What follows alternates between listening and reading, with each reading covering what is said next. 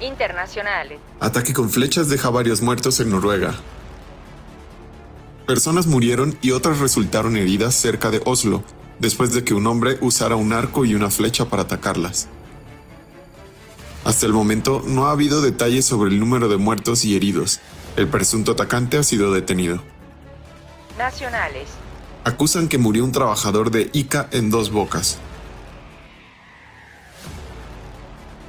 Esta tarde estalló un enfrentamiento de antimotines de la Secretaría de Seguridad y Protección Ciudadana Estatal afuera de la construcción de la refinería Dos Bocas en Tabasco.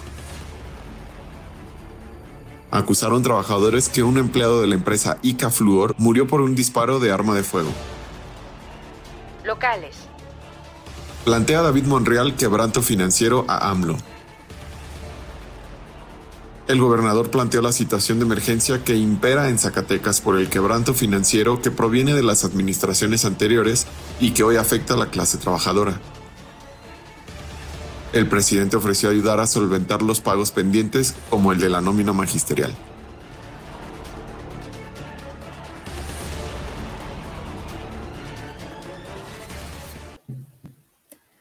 ¿Cómo están? Buenas noches. Bienvenidos en todos ustedes por acá comunicándome para entrar con las entrevistas que tenemos programadas para este día. Gracias por acompañarme. Ya son las 8.5 de este día 13, miércoles 13 de octubre de 2021. Y a continuación, bueno, nada más estamos ahí que se conecte el diputado José Luis Figueroa Rangel por parte del PT con temas por demás interesantes y más adelante también vamos a tener desde Guadalajara, Jalisco, conectado al abogado Rodolfo Guerrero Martínez. Vamos a hablar del sexting, del grooming. ¿Qué es esto? ¿Cómo lo están viviendo los chavos? ¿Cómo las redes, las diferentes plataformas hoy? A veces como padres de familia sin darnos cuenta es el mundo de nuestros hijos y tratar de estar alerta ante todo este tipo de cosas a las que pues sí, están demasiado, estamos demasiado expuestos. Y por demás, interesante, vamos a cerrar este día con la presencia desde Ciudad de México de legisladores zacatecanos hoy con papeles importantes que deben de alzar la voz como nunca en esa tribuna, como lo es Miguel Torres, que ha sido tres veces alcalde de Villanueva, hoy diputado federal, y también de la mano con nuestro gran analista que le entra a todos los temas, que si algo le sabe es de economía, pero también la política, y hoy se encuentra desde San Lázaro hasta allá, se fue la oportunidad de estar hoy entregando su talento ahí a la bancada del PRD y pues estará con nosotros Raimundo Moreno para Catrina Zacatecas, que siempre está pendiente todos los días, no me falla.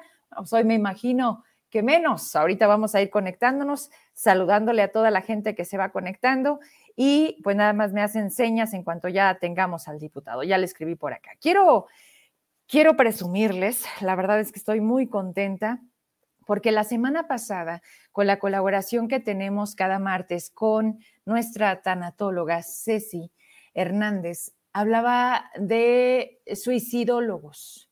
Y cuando ella da ese término, para mí realmente fue, ah, caray, hice un alto y le dije, ¿esa especialidad existe?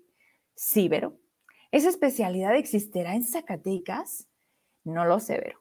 Lo que sí fue que me di a la tarea, gracias a Dios, tengo tantos amigos conocidos si algo me ha dado esta oportunidad de estar hoy aquí en esta vida, es que una cosa me va llevando a otra. Y entonces le pregunté a quien mañana va a estar conmigo, que es eh, Paco Madera, que es parte de la bioética de este centro, que es parte de la Secretaría de Salud de Zacatecas. Y le digo, tú sabes, tú sabes cómo puedo llegar a tener este perfil en mi noticiero. Le digo, necesito un suicidólogo. Y me dice, claro que sí, y te voy a presentar al mejor. Y hoy me tomó la llamada, él se encuentra en Ciudad de México, es el doctor Alejandro Águila Tejeda.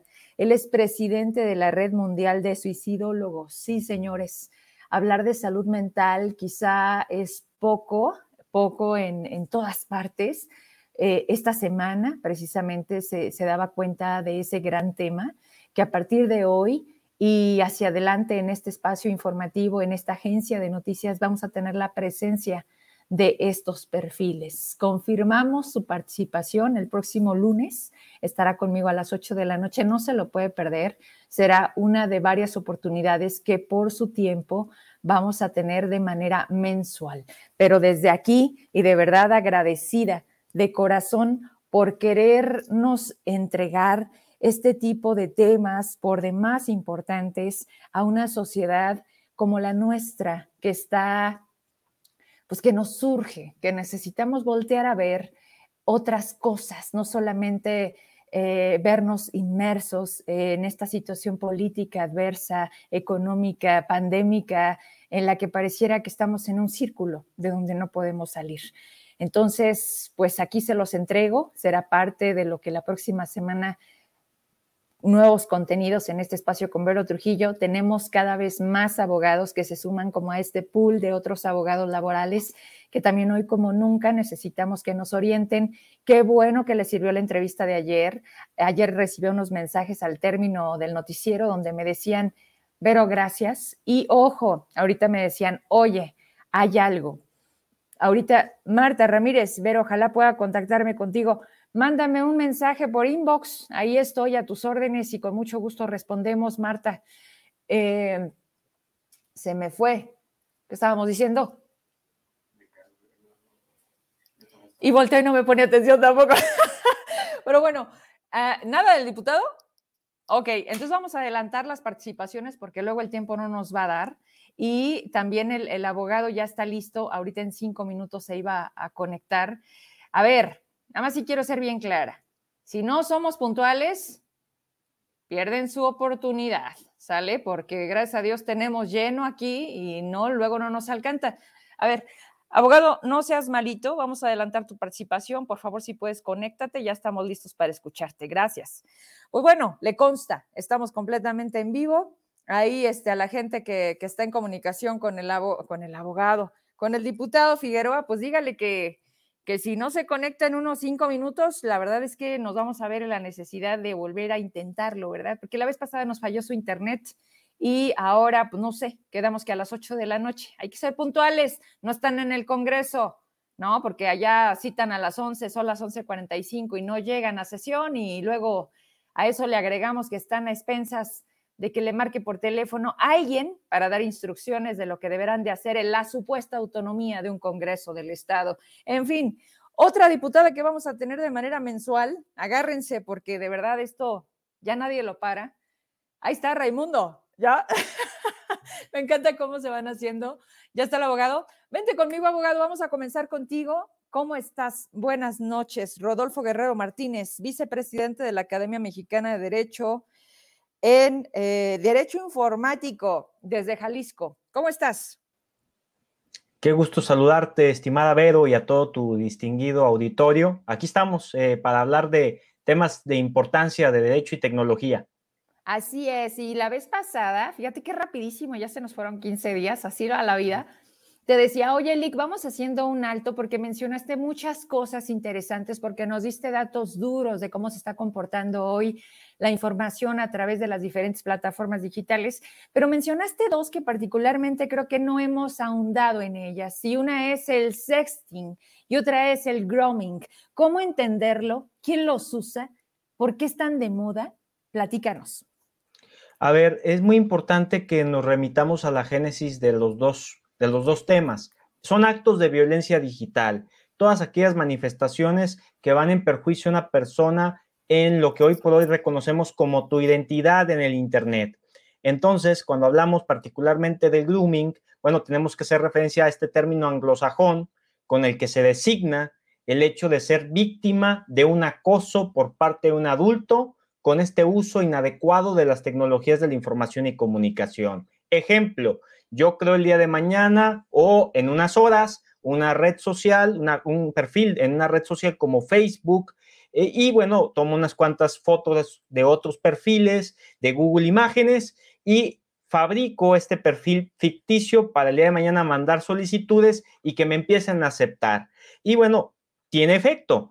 Y en este caso puede ser un menor de edad, una menor de edad, y el día de mañana empezar a hacer interacción, hacer intercambio de mensajes y cada vez conforme vaya obteniendo esa confianza, que puede ser relativamente en unas escasas dos semanas, conseguir lo suficiente de información para el día de mañana que eso queda una molestia o algo que empezó a ser incómodo solamente en un ordenador o en un teléfono móvil, pase a ser un delito configurado dentro de lo que es que el día de mañana ya no llegues a tu casa porque te quedaste de ver con esa persona o porque el día de mañana tú les dijiste que llegabas a tal hora en tu domicilio, esta es la dirección, este es el número y ya no llegas finalmente a tu destino o, nada, o, no solamente perjudicado eres tú, sino todas las personas que te rodean, papá, mamá, abuelos, tíos, hermanos muchas personas pueden salir perjudicadas a través de esto que es el grooming, que es adulto versus niño, adulto que utiliza inadecuadamente las tecnologías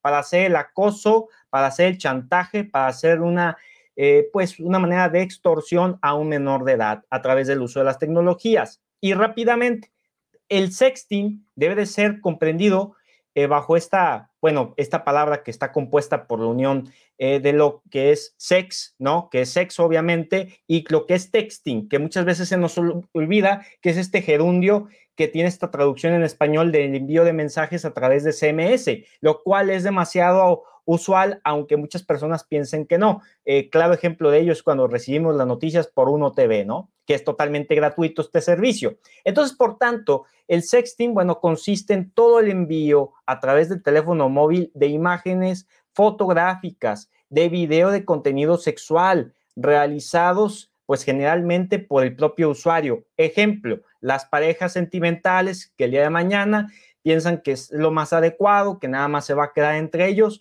pero eh, bueno, que realmente no es así y se puede transformar después de un rompimiento o de un desacuerdo en lo que es la figura también denominada como porno venganza, ¿no? Si ya no eres eh, parte de mi vida, no vas a ser nadie de nadie más y por tanto yo hago estas acciones que es filtrar estas imágenes, pasárselas a un tercero y por ende tipificar un delito pues contra esa persona. Y más aún, eh, hacer una investigación de cuántas personas, eh, bueno, tuvieron injerencia en transmitir esas imágenes, porque aquí un pequeño paréntesis y bien importante en esto.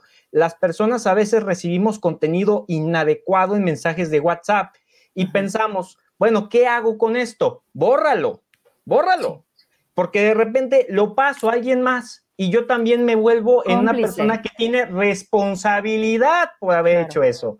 Entonces, eso es un pequeño paréntesis muy importante para decir, el día de mañana no hagas cosas malas que van a ser peor. Claro, a ver, a ver, aquí, aquí veo varias cosas, abogado, y, lo explicas de una manera muy, muy ágil, muy, muy este, fácil, pero todo conlleva a, grandes problemas y todo también se reduce a, a, qué tipo de sociedad tenemos, ¿no? O sea, ¿de qué nivel hoy, hoy, hoy nos encontramos, nos enfrentamos?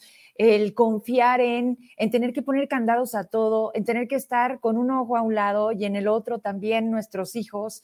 Vaya, eh, creo que ya ha habido un par de situaciones en México con influencers que jugaron este tipo de cosas en las que el compartir los contenidos mm, no propiamente de pornografía, sin embargo, sí con contenido altamente sexual, fueron llevando a un juego, ¿no? De burla, de no pasa nada, de, yo como muevo a la gente, me burlo de ti. Y entonces malentendimos la intención de ¿para qué está sirviendo Instagram? ¿Para qué estamos utilizando YouTube? ¿Por qué de repente podemos empezar un canal y empiezas a hacerte de un público en el que tu contenido justo es ese? Es un tipo de hostigamiento, de delito, porque esto ya está tipificado. Háblame de eso, porque la gente piensa que es un juego y no es un juego. No, justamente, eh, a ver, para que todo el mundo lo identifique perfectamente cuando hablamos de la Ley Olimpia Nacional, denominado así por la voz populi, pues es claramente eh, como en el Código Penal Federal se agregan artículos que vienen a, decir a la literalidad toda aquella persona que difunda contenido de índole sexual, sin consentimiento y en perjuicio obviamente de, un tercero, pues tendrá responsabilidad, ya sea una pena económica determinada a eh, aproximadamente en algunos estados, como es el caso de Estado de México, se estipula de 5 a 7 años de prisión, si no me equivoco, e incluso más. Eh, otro caso muy importante de, y, quiero aprovechar esto porque muchas veces en, en el espacio del Internet pensamos que todo es libertad de expresión, que todos son derechos humanos. Y eso no es verdad. Hay una línea muy delgada entre lo que es la libertad de expresión a lo que es cometer un delito. El caso más reciente es el de Jocelyn Hotman, con este punto de decir, sabes que yo informo, doy mi opinión y no pasa nada. Estoy dando mi opinión. No, porque estás poniendo a colación un contenido que no es tuyo, que es donde está implicada una menor de edad, en donde se requiere consentimiento y en donde es de una característica hipersensible. Entonces, el día de mañana, obviamente tú eres responsable de esas acciones y no hay manera alguna que te puedas desentender, porque es tu canal, es tu imagen, eres tú y no hay manera de decir, sabes, alguien más se puso un disfraz mío y empezó a decir esta serie de cosas. No es posible eso, no es creíble. En ese tipo de contextos, vale la pena decir que la gente entienda que los derechos humanos no son omniaplastantes, es decir, el derecho humano tiene su limitación hasta que no agredes el derecho de alguien más.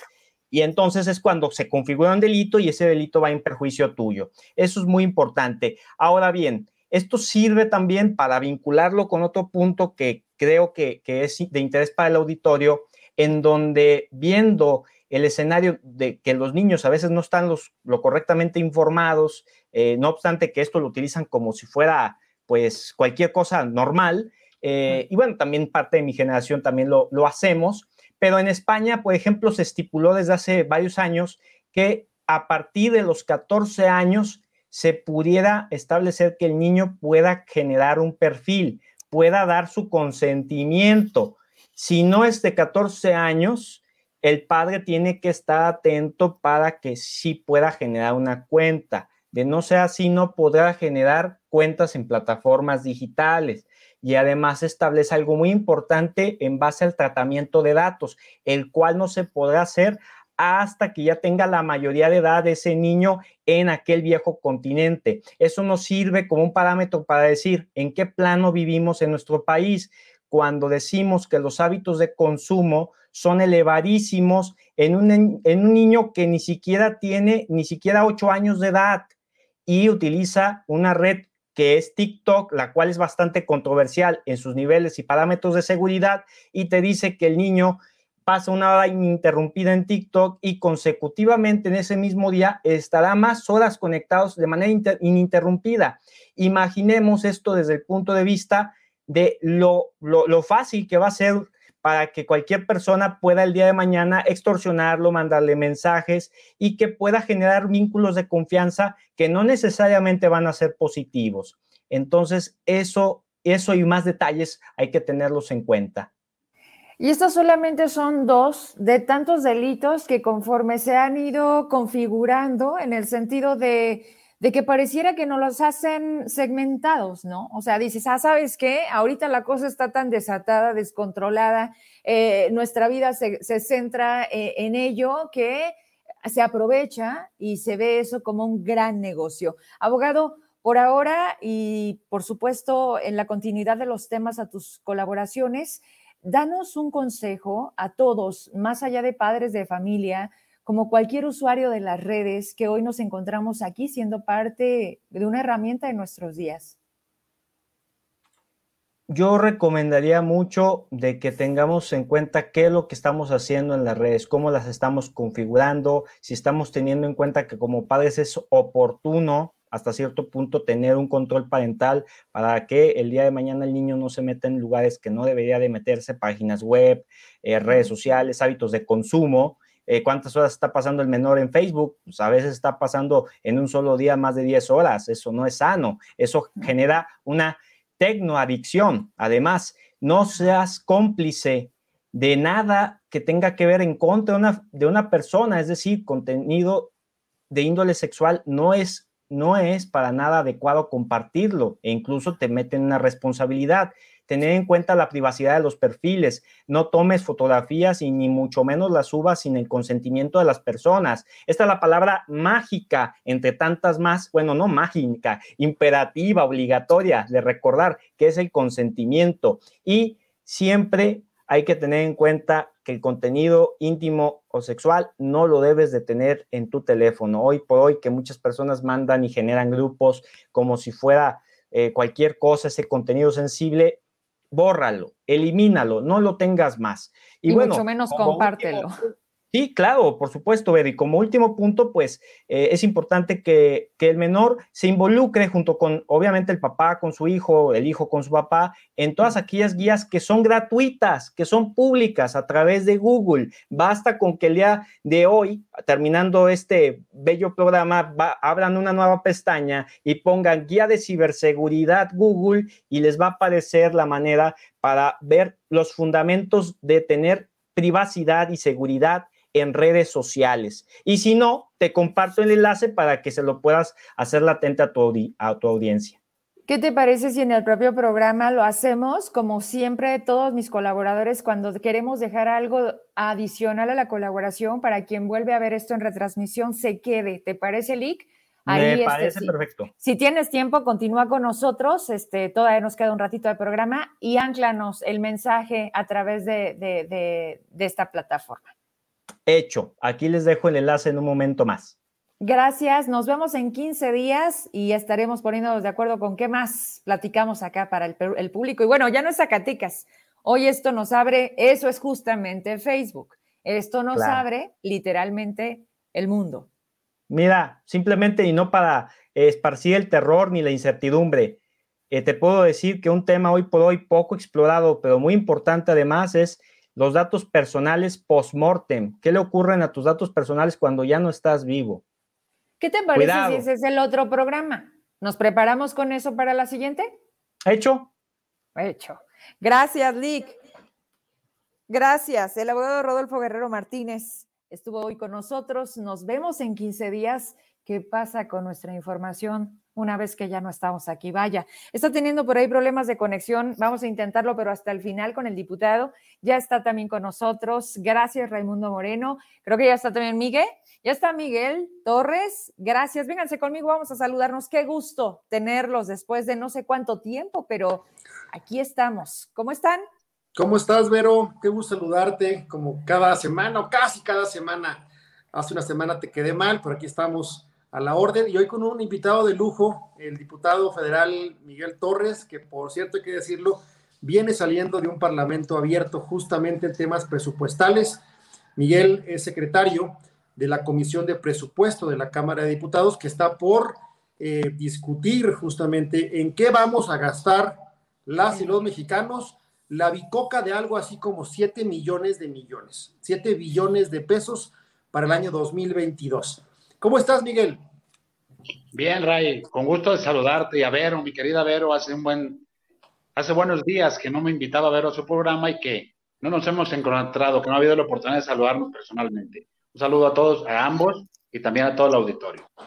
Gracias a ti, Miguel, por, por hacernos el espacio, a Raimundo por provocarlo, siempre lo ha dicho, ustedes, ustedes no necesitan invitación, eh, diputado hoy, amigos siempre, porque tienes claro que mi teléfono siempre está disponible y cuando tú me digas, Vero, necesitamos hablar, este espacio es para ti. Así que, Miguel, Ray, pues vamos hablando de por demás temas, ¿no? Por supuesto, Zacatecas.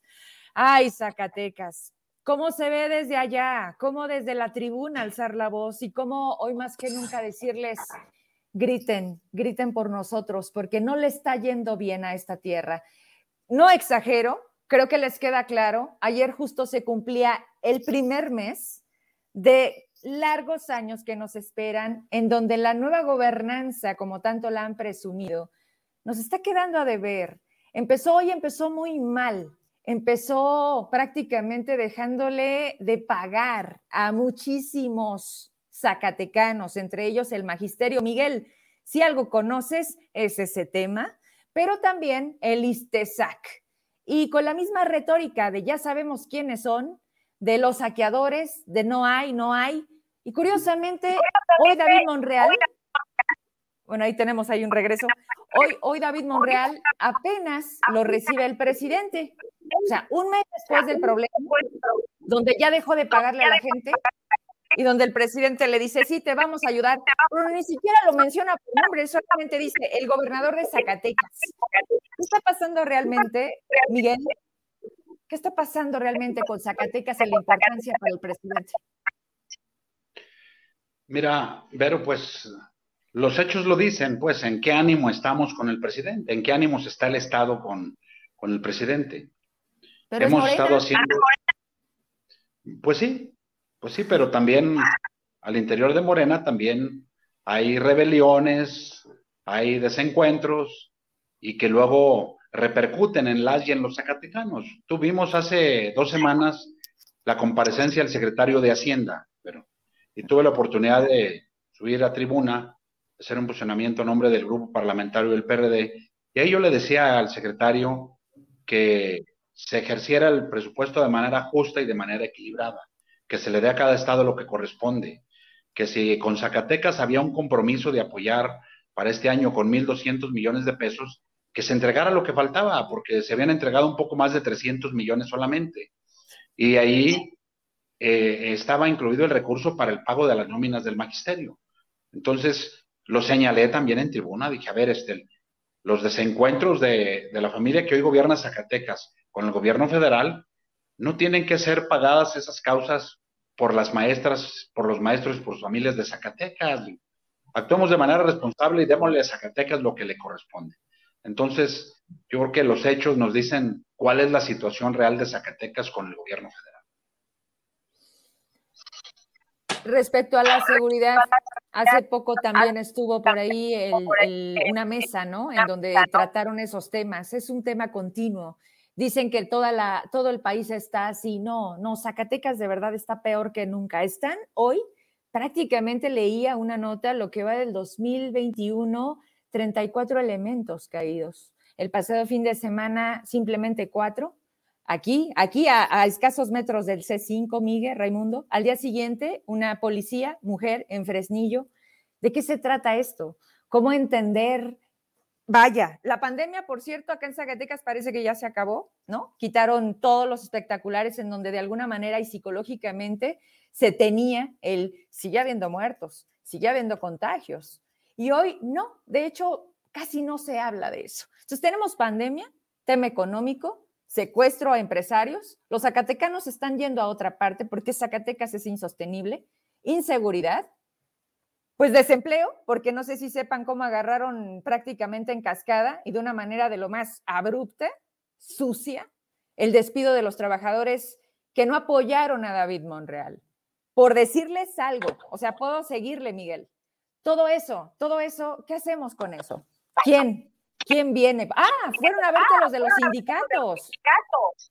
¿Qué te dicen? ¿Qué te dicen? A ver, efectivamente, pero yo creo que es un mal momento para el Estado. Pero también, por ejemplo, en el tema de, de inseguridad, o sea, no podemos justificarnos diciendo que es, que es el común denominador en el país, porque incluso ni en el Estado lo es. ¿eh? En el Estado vemos que lo que ocurre en la capital a 60 kilómetros está el municipio de Villanueva y afortunadamente no tenemos situaciones. Y si te vas más hacia el sur, tampoco. Entonces, tenemos que buscar las soluciones para, para este tipo de problemas, pero son soluciones de fondo que requieren de la participación de muchos elementos. Pero en el tema magisterial, digo, pues lamentablemente esa circunstancia se puede repetir, pero si no hacemos los ajustes presupuestales necesarios. Hay que resaltar que en la propuesta que envió el presidente de presupuesto de egresos para el próximo año, contempla una reducción de 561 millones de pesos en el, en el FONE, en el Fondo de la Nómina Educativa. Entonces, si este año iniciamos con los problemas en septiembre, el próximo año podemos iniciar en junio, en mayo, sí, de permanecer como está. Entonces, yo creo que todos los que podamos hacer algo para que nuestro Estado le vaya bien, hagámoslo. Yo aquí haría el llamado al gobernador a que, a que se deje ayudar. Tenemos la disposición de hacerlo. Yo coincidí con él en un vuelo, un encuentro casual, este, hace, mañana va a ser 15 días. Él me dijo que nos iba a convocar, no ha ocurrido. Ese día platicamos bien, en buenos términos. Le mostré la disposición de que si yo puedo aportar algo para que al Estado le vaya bien, lo voy a hacer. Pero además lo estoy haciendo sin, con, independiente, con independencia de que, te lo pidan. Sí, de que nos haya llamado, no, digo, porque me han buscado varios presidentes municipales que saben que estoy en la comisión de presupuesto y que buscan, pues, tener algún recurso para su municipio. Me han buscado los líderes del magisterio, como pudieron constatarlo, nos reunimos con ellos. Yo asumí el compromiso, lo acabo de, de plantear. Este, hoy tuvimos reunión de la Junta Directiva de la Comisión de Presupuesto, mañana tenemos reunión del Pleno de la Comisión, y ha sido una constante ¿eh? el que el FONE Zacatecas cuente con los recursos suficientes para que el próximo año no se ande de pedigüeño eh, pidiendo recursos extraordinarios, porque no lo tenemos etiquetado. Nosotros vamos a buscar que el presupuesto 2022 tenga garantizados los salarios y las prestaciones de las y de los maestros zacatecanos, y que sea un presupuesto ya irreductible, un monto que esté contemplado siempre en el presupuesto, que no estemos sujetos a, a que cada año tengamos que ver si está el presidente de buenas o el secretario de Haciendas o no, para que los maestros puedan cobrar. Entonces, hay, hay mucho de qué hablar en esta materia, pero, y que, debo decirte, estamos haciendo acá la tarea, hemos atendido a presidentes municipales de otros estados, el día de ayer Ray me acompañó por ahí junto, estuvimos acompañando al coordinador, nos visitaron a los alcaldes de Guerrero, que vienen a los mismos temas. Yo he alcaldes de, de diferentes partes del país, me acaban de solicitar una audiencia para algunos alcaldes zacatecanos acá en la Ciudad de México, con independencia de que en Zacatecas me he reunido con varios. Y digo, estamos dándole seguimiento a los planteamientos que las maestras y los maestros nos han hecho, que los presidentes municipales nos han hecho. Vamos a recibir también a un grupo de productores de frijol la próxima, la próxima semana, zacatecanos, que vienen en la búsqueda de que tengan su producto un mejor precio de garantía. Entonces, te digo, es una gran tarea, es mucho lo que necesita Zacatecas. Yo quiero reiterar la disposición de hacerlo, con independencia de que nos llame el gobernador o no lo haga, lo estamos haciendo, pero estoy seguro que sí los que podemos hacer algo por el Estado caminamos juntos, ¿sí? Vamos a obtener mejores resultados. Raimundo. Raimundo. Sí, pero eh, bueno, primero yo Un favor, vamos a hacer algo. Miguel, eso. Vamos, vamos muteando los micros para limpiar. Hecho. Eso. Bueno, primero de yo celebro que diputados como Miguel tengan la altura de miras para trabajar más allá de los colores, ¿no? Y que incluso tiendan la mano al gobernador. Creo que el gobernador debería asumir ese liderazgo y convocar a las y los diputados federales, que todos son muchos, de todos los partidos, para hacer un frente común por Zacatecas, porque efectivamente, como comenta Miguel, eh, hay una reducción en el tema del FONE, que es un asunto profundamente sensible, que tuvo al Estado en jaque durante un mes, hay que decirlo con todas sus letras, pero no es el único rubro donde hay problemas eh, para nuestro Estado si se aprueba el presupuesto tal como lo mandó la Secretaría de Hacienda. Que no se ha solucionado, paréntesis. Ah, exacto. Bueno, de entrada. Súper importante. Claro, magistral no se ha resuelto, pero además hay temas, digamos, de infraestructura que tampoco están considerados en el presupuesto. ¿Por qué? Porque el presupuesto que mandó eh, Hacienda concentra los recursos en los grandes eh, proyectos del presidente, obras faraónicas como el aeropuerto de Santa Lucía, la refinería de Dos Bocas, que hoy fue nota nacional, con una protesta masiva de trabajadores, hubo gente herida, se habla incluso de una persona fallecida. Esto también hay que decirlo ante la omisión, la falta de empatía del gobierno federal y de nuestra paisana, la secretaria de Energía, Rocío Nale, que no mostró la menor empatía con los trabajadores.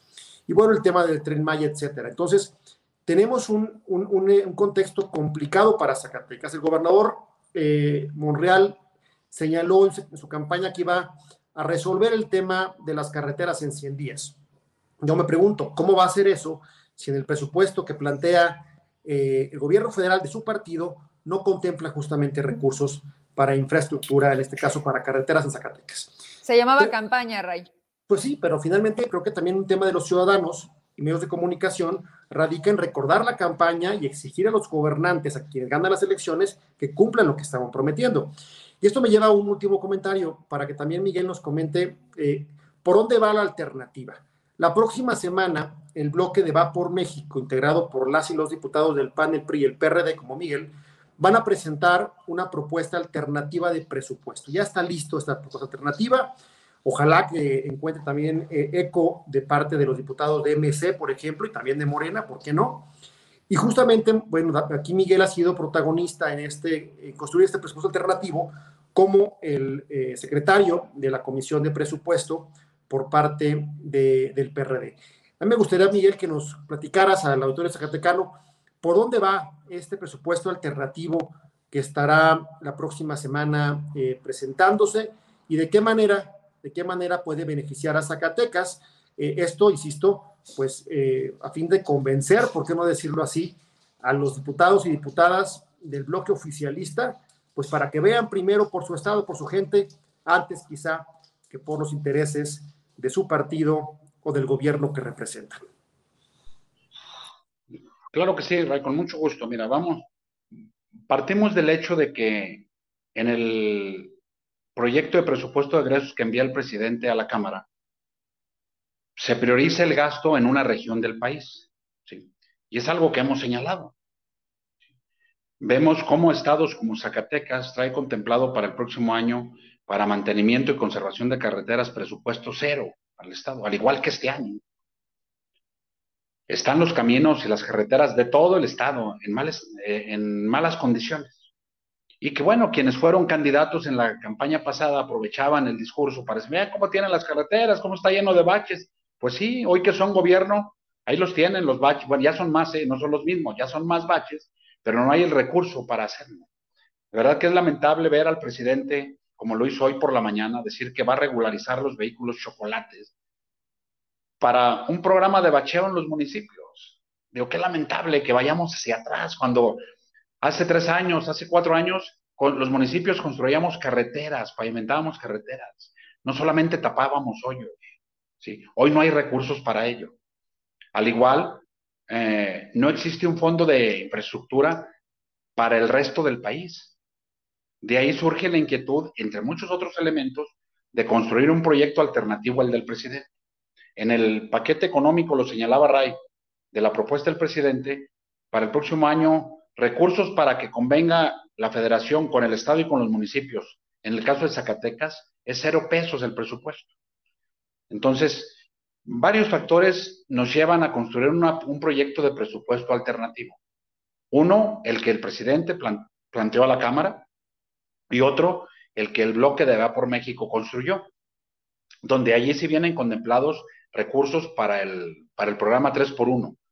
Vienen recursos para carreteras, recursos para el campo, los recursos suficientes para cubrir la nómina educativa, los salarios y prestaciones de los maestros, eh, entre, vienen recursos para un fondo de infraestructura para municipios. Y ahí es donde tenemos que ver los zacatecanos, ¿sí? ¿Qué, ¿Qué, priorizan los diputados federales en el Congreso de la Unión? La propuesta del presidente que no contempla fondos para estos rubros o la propuesta alternativa nuestra que trae recursos para el Estado, para estos rubros que acabo de mencionar y para muchos otros. Entonces, ahí es donde queremos ver la solidaridad de nuestros colegas diputados federales acá en, votar ese presupuesto. Es eh, un tema muy interesante, ¿eh? porque ahí tenemos que demostrar con hechos qué tanto queremos a nuestros zacatecas. Pero bueno, no, no es ni la primera ni la última vez, Miguel Raimundo, en la que hemos visto qué papel han jugado nuestros representantes. O sea, simplemente hagamos memoria. No votaron el fondo minero, lo votaron en contra, no lo retiran simplemente le sirven a, las, necesidades y a las indicaciones del propio presidente. Nos ha quedado claro que como sienten que son mayoría, pues simplemente no les interesa el pueblo. Está pasando lo mismo exactamente aquí a nivel local, en donde la intromisión, hay que decirlo, seguramente ustedes ayer tuvieron conocimiento al respecto de eso, se rompen acuerdos, la sesión no se lleva a cabo. ¿A qué voy, Miguel? Con esto no te quiero decir que no vale la pena estar trabajando con una, con una idea alterna, con un presupuesto que puede ser mucho mejor. Nos puede quedar claro y aquí lo podemos evidenciar y decir, por supuesto que queremos eso para Zacatecas. El punto es que cuando las mayorías votan, lo último que les importa es que realmente le vaya bien a México. Entonces, eso duele. Raimundo, me decías ahorita que pedías eh, la, voz. Eso duele, pero también hay que decirlo. ¿Cómo cambiarlo? Mm, Raimundo. Pues mira, Vero Miguel, yo, yo hago un voto de confianza, tal vez soy profundamente ingenuo, pero también creo que en este país han cambiado las circunstancias. Primero, el eh, gobierno de Morena o sus diputadas y diputados y aliados ya no tienen los números que tenían en la pasada legislatura. Para empezar, en la Cámara de Diputados hay otra composición que eh, no les permite, por ejemplo, transitar en reformas de carácter constitucional. Es el caso de otro tema que también te quiero mencionar brevemente al rato, eh, que es el tema de la reforma energética. Pero además también creo que allá afuera la gente se ha dado cuenta que hay programas que en su momento fueron eliminados, pero que eran fundamentales para la calidad de vida de las personas. Mm. Un ejemplo, el programa de estadas infantiles, perdón, para madres trabajadoras. Al retirarlo, al quitarlo, le quitaron la posibilidad a cientos de miles de madres trabajadoras de poder acudir a su centro laboral, generar ingresos y apoyar a sus familias. Entonces, creo que hay una serie de, de elementos que hoy sí merece la pena que las y los diputados reflexionen, porque además hay que recordar otra cosa, viene el 2024, el próximo año elecciones en, en entidades del país. Seis estados, sí. Es entidades donde van a elegir gobernador, de tal suerte que si votan de manera equivocada, si afectan a la gente, eso también puede repercutir en eh, un voto que le afecte a su partido o a su proyecto político. Yo únicamente cerraría en esta parte del presupuesto en que, otra vez, reflexionemos este proyecto alternativo que comenta Miguel, en el que él trabajó, incluye recursos para un fondén, por ejemplo, en el caso de que hubiera algún eh, tema natural o un desastre natural, como lo que vivimos en Zacatecas hace apenas unas semanas. Incluye recursos para medicamentos, para garantizar que las y niños con cáncer tengan su tratamiento oncológico. Tenemos que reflexionar y hago un llamado muy respetuoso a los diputados zacatecanos, a FEMAT, a Reginaldo, a Magda del PTE, a Carlos Puente, a todos los de Morena, para que, insisto, demuestren en los hechos, no en los discursos, que están aquí en la Ciudad de México, en San Lázaro, que tienen un privilegio extraordinario y que van a usarlo por el bien de las y los zacatecanos. Ojalá que, que nos escuchen, ojalá que atiendan esta súplica como un ciudadano zacatecano más, porque ya estuvo bueno, ya es tiempo de que las familias zacatecanas, las madres zacatecanas tengan un lugar para dejar a sus niños con tranquilidad, que los niños con cáncer tengan tratamientos oncológicos y, por supuesto, que las y los maestros reciban su salario de manera puntual. Los equilibrios de los que tanto hemos hablado, de los que son necesarios, pero también son, deberán de ser sanos. Miguel, eh, no sé, hoy particularmente eh, estoy llena de cosas que ya se vuelven, que rebasan el programa, el correo, mi página, está llena de denuncia ciudadana. Así como tú me lo dices, hace 15 días coincidiste con David y te dijo que te iba a hablar y no lo ha hecho. Acá todas las cámaras, toda la IP, muchísima gente que le ayudó a llegar, están esperando una llamada, más allá de los benditos puestos, porque no sé si también ese es otro tema. Es día que no puede nombrar de manera completa a un gabinete. Es día que no tenemos a un secretario de educación, motivo por el cual están detenidas cientos de plazas. Faltan los maestros al frente de grupos que debieron de haber estado desde el pasado 16 de agosto. En fin, los trámites hoy no se pueden dar por firmas, por falta de titulares. Y eso pareciera no importar. ¿A qué voy? Son mensajes muy claros, Miguel, Raimundo. Por eso les digo, ¿cómo se ve Zacatecas desde allá? Porque por supuesto ustedes están enterados en que lamentablemente somos nota nacional para mal. Difícilmente Zacatecas se habla bien y, se, y eso duele.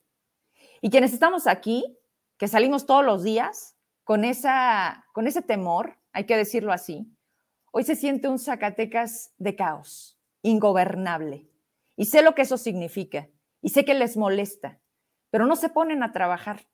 Y entonces es cuando volteamos y decimos, pues no solamente es el gobernador, también deberán de ser todos los que ganaron aquel 6 de junio. Y por eso a lo mejor esta exigencia va a ser distinta, Miguel. Y hoy tú que te encuentras en esa comisión, en donde se habla de los dineros, en que le vaya mejor a Zacatecas, híjole, es ahí donde te, decimos, y te escucho aquí, y a lo mejor también tu postura ha de haber cambiado, pero hoy duele distinto. Y lo único que me hace pensar es, ¿por qué no salimos de jodidos? Y sé que esa palabra me identifica y la voy a repetir porque hoy más que nunca estamos jodidos en Zacatecas. Miguel, no eres nada más tú. No eres nada más tú. La, el parlamento, no lo sé, los parlamentos. ¿Sirven los parlamentos? O sea, ¿realmente tiene sentido irse, sentar, platicar y luego gracias por participar? O, yo, ¿qué quiero? Quiero que me digan que sí funciona. ¿Qué sí se está haciendo? ¿Qué sí se puede cambiar? Porque siento que solamente estamos dando vueltas y Zacatecas sigue igual. Mira, pero yo creo que los parlamentos son, sí funcionan, sí sirven, son importantes, porque escuchas el sentir de los ciudadanos, de las organizaciones, de los grupos vulnerables, y en ese sentido es que decidimos trabajar al interior de la Comisión de Presupuesto. Hemos eh, tomado la determinación de determinar, perdón, hemos tomado la determinación de designar un periodo de días para escuchar a los grupos de mujeres, a los grupos de las madres y padres de niños con cáncer, con cáncer, a los productores, a los maestros, a los gobernadores, a los presidentes y presidentas municipales, y organizamos grupos de trabajo al interior de la comisión. Aquí debo decírtelo, sí que hoy tuve una reunión con el presidente de la Comisión de Presupuesto, que es un diputado que nos conocemos desde hace aproximadamente 20 años, cuando él era alcalde y que yo fui alcalde la primera ocasión. Hoy coincidimos acá y señalábamos que encontremos los puntos donde pudiéramos tener alguna reducción para hacer algún ajuste y poder meter esto que hemos estado planteando. Yo veo en el presidente de la Comisión de Presupuesto, veo la disposición. Y obviamente entiendo cuál ha sido la dinámica en los tres años anteriores, que les dan la orden desde Palacio Nacional y tienen que acatarla. ¿eh? Pero hoy también, como lo mencionaba Ray, hoy la correlación de fuerzas es diferente no tienen aquellos, aquellas más de dos terceras partes de la Cámara que les permitía hacer lo que querían. Hoy si no acompañamos una reforma constitucional, no sale. Entonces tiene que haber diálogo, tiene que haber acuerdo, pero no solo en temas que sean de su interés, también en los temas que sean de interés de todo el país. El presupuesto que nosotros estamos planteando es un presupuesto justo y equilibrado, equilibrado, pero además congruente, pero les digo, a ver, este, reconocemos en el discurso a los migrantes y por otro lado les quitamos el 3 por 1. Reconocemos el incremento en los niveles de inseguridad y cancelan el Fortasec. Se dicen defensores del medio ambiente y quitan un impuesto de remediación ambiental como lo era el fondo minero. Entonces, tenemos que ser congruentes con lo que hacemos y con lo que decimos. Y precisamente eso es lo que estamos buscando. Vamos a escuchar a través del Parlamento abierto a los diferentes sectores, pero yo hago la invitación a que en Zacatecas las organizaciones sociales, los sindicatos, el magisterio, la sociedad civil en general, los grupos vulnerables que quieran ser escuchados por la Comisión de Presupuesto. Este, con mucho gusto acá estaremos atendiéndolos. Tienen, Zacatecas hoy tiene una voz en el Congreso. Tenemos que ir, tenemos que ir. ¿Perdón? Tenemos que ir a los tenemos parlamentos, que ir a los si queremos parlamentos participar. si queremos participar. Puede ser eh, por vía Zoom, pero puede, puede Eso ser está por medio interesante. Eso está interesante. A mí Sí. me interesa. A mí me Y sé que interesa. muchos sé que a zacatecanos van a, a decirnos, Vero, ¿cómo podemos participar? ¿A qué voy, Miguel? Te veo cansado y, y- y gracias de verdad por estar aquí, se los agradezco. Miguel, queremos que estés en México, pero que estés en Zacatecas. Y ya sé que suena como, como híbrido raro, pero yo sé que lo puedes hacer. Es- eres un hombre fuerte que, que- comes bien y que vas a tener que tomar vitaminas porque hoy como nunca necesitamos no solamente a ti. Aquí voy a citar a todos, Ray, te los encargo, porque no es nada más Miguel Torres, ¿eh? Y, y a ver qué está haciendo Miguel Varela, a ver qué está haciendo Noemí Luna, a ver qué está haciendo todos ellos, porque todos ganaron, unos elegidos, otros por pluris. Pero dijiste algo bien importante, Raimundo. Hoy tienen un privilegio. El privilegio es servir y que la chamba que estén haciendo allá, pues no sea nada más como de foto. Y te ves bien guapo en la tribuna, Miguel, pero te vas a ver mucho mejor trayéndole a Zacatecas una mejor calidad de vida. Quiero que el Parlamento lo puedas hacer aquí. Quiero que lo que haces en San Lázaro des para provocarlo en Zacatecas. Y entonces de esa manera nos lleven con ustedes. Porque les digo una cosa, estamos abandonados. O sea, es así como que, ah, muy padre, allá sí, ajá, ¿qué se ha logrado? No, pues por mayoría, ¿quién votó en contra? ¿Quién a favor? O sea, es como una historia alterna, no sé si me sienten, o sea, tenemos como, como el Zacatecas que ustedes viven, pero el Zacatecas en el que estamos. Entonces, Miguel, te lo pido, métenos en la agenda, haz parlamentos en Zacatecas, dinos cómo interactuar con ustedes, dinos cuándo vas a estar en el Congreso. Raimundo le, le encanta y lo sabe hacer muy bien, que es el tema de las redes. Úsenlas y llévenos, invítenos y creo que puede funcionar, Miguel. Vero, la invitación está abierta de manera permanente. He estado en Zacatecas todavía este fin de semana. La agenda del Congreso permitía eh, que estuviera ya celebrando reuniones los viernes, los sábados y los lunes. Los domingos los dejo exclusivamente ahí para, para mi familia. familia. Pero son tres días que le he estado dedicando a, a reuniones con diferentes grupos en Zacatecas. La próxima semana se aprueba ley de ingresos. Seguramente tendremos que estar en sesión desde el lunes, lunes, martes, miércoles, y además atendiendo las comisiones, porque te comparto que por alguna circunstancia ahí que se presentó, logré también que me nombraran secretario de la Comisión de Relaciones Exteriores y también secretario de la Comisión de Federalismo y Desarrollo Municipal. Entonces sí traemos una gran cantidad de trabajo. Me dices que me ves cansado, efectivamente, me dormí cerca de las 4 de la mañana porque estaba estudiando unos temas, porque hoy teníamos reunión de junta directiva de la Comisión de Presupuesto, mañana tenemos reunión de pleno de la Comisión de Presupuesto a las 9 de la mañana y a las 11 estamos instalando Comisión de Presupuesto y a partir de la 1 recibo a presidentes municipales de diferentes estados de la, de la República. Entonces sí traemos una actividad intensa, pero siempre con la presencia constante y permanente en Zacatecas y por allá estaré el, el viernes, si Dios me lo permite, si tengo varias reuniones agendadas durante el viernes y otras durante el sábado. Voy a tratar de moverlo de lunes para el sábado porque mm, tendré que viajar desde el domingo por la noche para estar atendiendo las sesiones de la próxima semana. Pero para mí es importante decirles, Vero, que Zacatecas tiene una voz en la Comisión de Presupuesto y en el Congreso a través de su servidor. Yo me he formado a través del trabajo en la calle, tocando la puerta, conservando mis amistades, veo que aquí algunos amigos acá te pueden decir quiénes me han visitado, si personas que viven en situación complicada y que soy, pues, ¿cómo lo traes aquí en el Congreso? Pues es mi amigo, sí.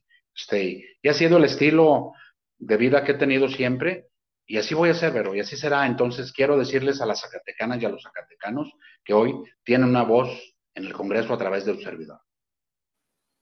Gracias, Miguel. Gracias, Raimundo. Le damos con el otro tema para que nos alcance el tiempo y también dejarlos para que le continúen mañana.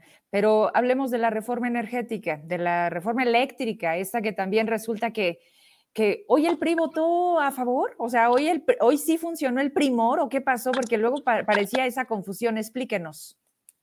Ok, bueno, para, para comenzar el tema, eh, primero otra vez, en el tema de presupuesto, efectivamente, eh, creo que Miguel ha hecho un esfuerzo por reunirse con varias organizaciones. El sábado vamos a, reunirnos con la FOS, que tú conoces muy bien, Vero, y con los compañeros de la FOS, pues también para atender las, las demandas de la sociedad civil, que eh, igualmente han visto mermados, eh, digamos, su colaboración con el Estado mexicano a partir del inicio de este gobierno.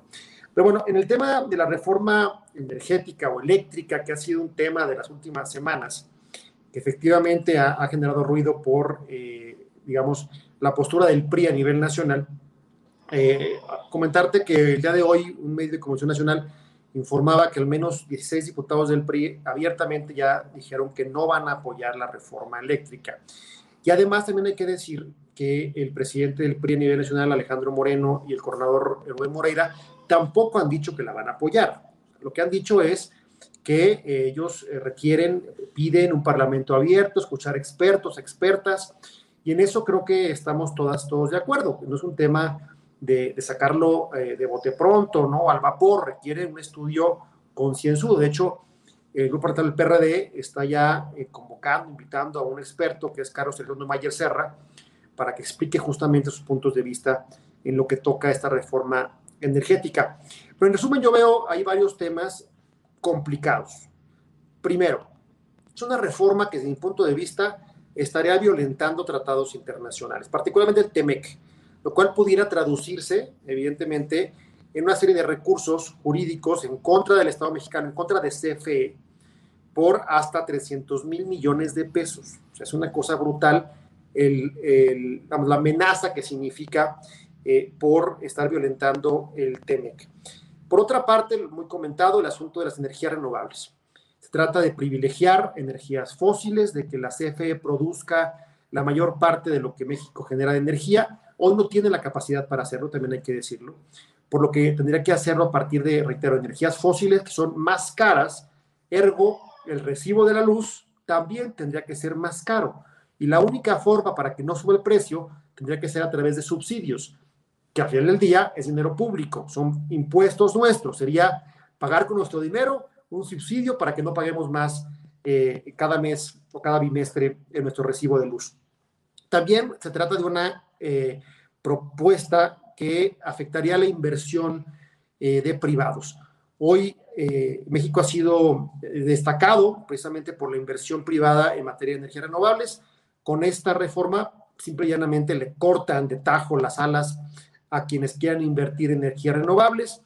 Y es que es algo muy lógico, pero si yo, por ejemplo, por un asunto de medio ambiente, decido poner en mi casa paneles solares, invertir para ello y generar energía, con esta reforma me obligarían a que se la venda a CFE y luego se la recompre más cara.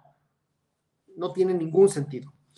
Y bueno, finalmente, eh, un tema también importante, pues tiene que ver con la generación de empleos. Estamos en un contexto nacional donde el desempleo, sobre todo el subempleo, sigue afectándonos y esta clase de acciones del Estado mexicano creo que pueden justamente afectar para que vengan a invertir no solamente en temas de energía, sino en cualquier otro rubro y generar empleos.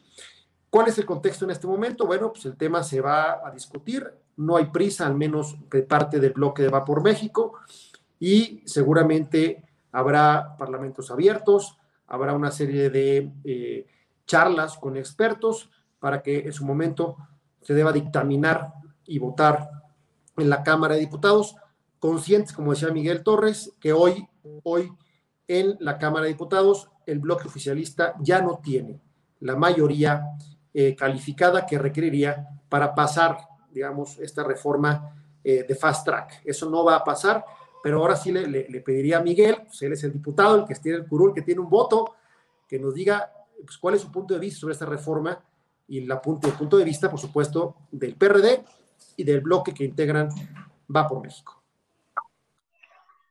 Claro que sí, Ray, con mucho gusto. Yo agregaría a lo que Ray acaba de señalar, Vero, que el planteamiento hecho por el presidente en este proyecto de reforma energética va encaminado a la consolidación de un monopolio por conducto de la CFE, de la Comisión Federal de Electricidad, ya que, además de lo que mencionado por Ray, les comparto un dato cómo podría repercutir en los costos de la energía eléctrica al consumidor.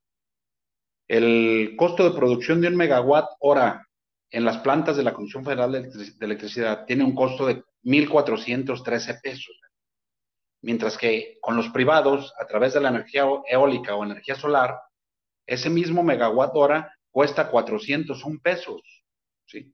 es decir, una tercera parte. Eh, cuando se les ha hecho el señalamiento a los uh, legisladores de Morena de que es una reforma que violentaría tratados internacionales como el Acuerdo de París, nos dice no, porque en el Acuerdo de París se estableció que todos los países se comprometieron a producir por lo menos el 35% de energías limpias. Y nos dicen ellos, aquí está, ya lo incluimos en el proyecto, trae el 46% para los privados y el 54% para la CFE. Sí, nada más que en el siguiente párrafo dice que la distribución será única y exclusivamente de la Comisión Federal de Electricidad. Es decir, te pongo a ti privado a que me produzcas energía barata, yo te la compro, ¿sí? Pero yo se la vendo al público. Nada más que también establece la prioridad de despachar primero la energía producida por las plantas de la CFE, es decir, que es la más cara. En la introducción de la reforma, en la introducción de la reforma plantea que la CFE tiene actualmente una pérdida de 438 mil millones de pesos al año, de los cuales 215 mil son por energía producida no despachada y 225 mil por la compra a privados. ¿Por qué no despacha la suya? Pues porque es la más cara.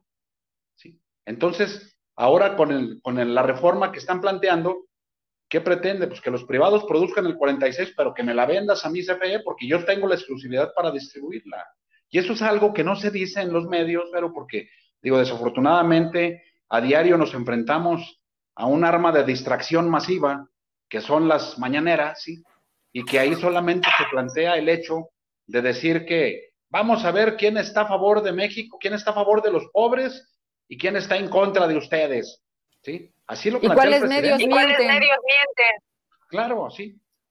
Pero no, no les dan a los ciudadanos estos datos. Por eso es importante que ustedes vean los medios de comunicación informen de, este, de, estas, de estas situaciones para que la gente conozca la realidad y que no compren lo que les dicen en las mañaneras. Porque finalmente, yo concluyo, Vero, en el tema de la, de la reforma energética, que al presidente no le interesa una empresa competitiva, sino una sin competencia.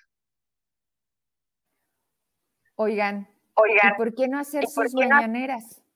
O sea, digo, podemos hacer lo mismo, tenemos la misma posibilidad. Vamos haciendo la mañanera de Vapor Zacatecas, vamos haciendo el contrapeso de la mañanera. ¿Por qué no? Tienen todo para hacerlo. Y de esa manera, entonces le das estas dos vías a la ciudadanía, porque perdóname, Miguel, todavía el presidente trae como un 50% de popularidad. Entonces, es eso contra, contra el debate. O sea, lo que ustedes generarían con una mañanera alterna o como quieras marcarle el, nombre, es esa posibilidad de que esta otra parte de la ciudadanía no se quede solamente con la versión que le quieren vender en el circo de la mañanera. Entonces, pues no sé, creo que sería una buena alternativa, ¿no crees?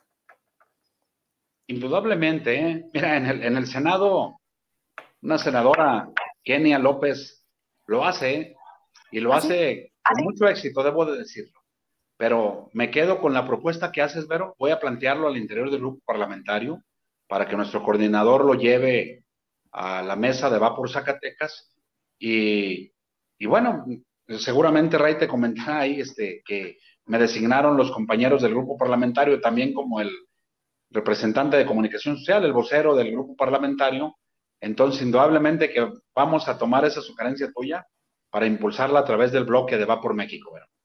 Ahí está, yo ya puse mi granito de arena. Se llaman ideas y se trata de ser creativos. Miguel, sabes que siempre cuentas conmigo. Raimundo, ¿con qué vamos cerrando? Este, me, da mucho gusto escucharlos y verlos, pero sobre todo siento que a veces es cuestión nada más como de hacer una lluvia de ideas. Por eso te digo, en esos parlamentos abiertos yo quiero estar. Aquí en el Congreso local, de, de igual manera lo ofrecí porque al final del día no solamente soy una comunicadora al frente de un medio, soy una zacatecana que como nunca me interesa, que me decía ayer, tuve a la viada, lo conocen, ¿verdad? Ya se cambió a Movimiento Ciudadano, porque lo trataron muy feo en Morena. Y luego me dice, pero es que uno se tiene que mover de donde no se le respeta. Uno no puede permanecer en donde hacen las cosas en lo oscurito. Y entonces, a mí me llama mucho la atención algo, Miguel. ¿Cómo se cambia el discurso cuando te cambias de partido? A mí eso realmente se me hace como para pensarse dos veces. ¿A qué voy? Tú, hay que decirlo con todas sus letras, siempre has permanecido en el PRD. Buenas, malas y peores momentos. Escuché a nivel nacional que se piensan cambiar el nombre Cuéntenme eso, por favor. Lo escuché ahí con Ciro en la radio y decían, lo que queda del PRD, que por cierto hasta se van a cambiar el nombre. A ver, denme, denme la primicia, ¿sí? O nada que ver. Es ahí como, como un chisme barato. Cuéntenme. Se me hace que se congeló Ahí está, ahí está, ahí está, Adelante, Ray, adelante, Ray. Adelante. Gracias, Miguel. Bueno, muy rápido, este, efectivamente el partido está en un proceso de transformación intenso, muy interesante.